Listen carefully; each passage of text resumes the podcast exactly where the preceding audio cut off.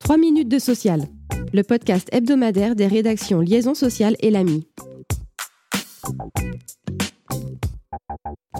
Alors que les journées de mobilisation se succèdent contre la réforme des retraites, la Première ministre est à la manœuvre pour amender son projet en espérant susciter l'adhésion. Les dernières évolutions notables concernent l'index sur l'emploi des seniors. L'exécutif réfléchit ainsi à élargir l'obligation de publier les indicateurs aux entreprises dès 50 salariés, contre 300 initialement. Le seuil de 300 salariés deviendrait celui à partir duquel les entreprises doivent non seulement publier l'index, mais aussi agir pour l'emploi des seniors. Et le gouvernement ne ferme pas la porte à d'éventuelles sanctions.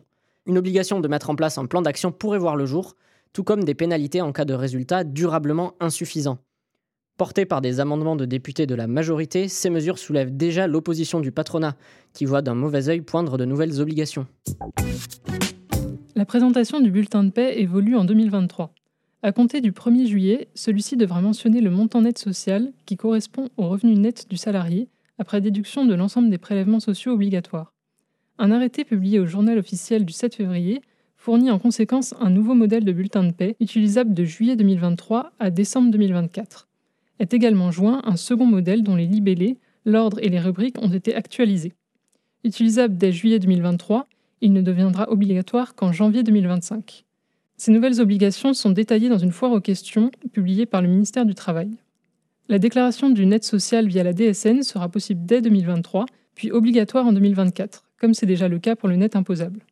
Ce nouvel affichage vise à faciliter les démarches des bénéficiaires du RSA ou encore de la prime d'activité, qui devaient jusqu'à présent calculer eux-mêmes le montant à déclarer pour le calcul de leurs prestations.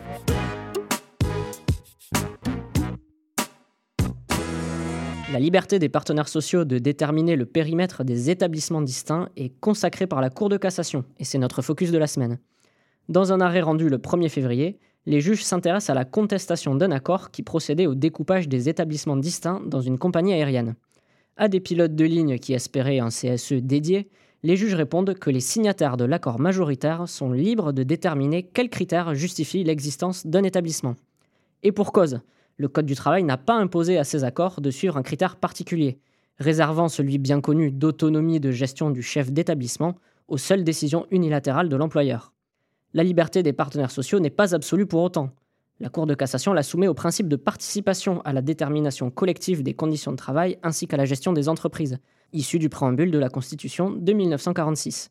Ce qui signifie concrètement que peu importe les critères retenus par les signataires, l'accord doit impérativement permettre la représentation de l'ensemble des salariés.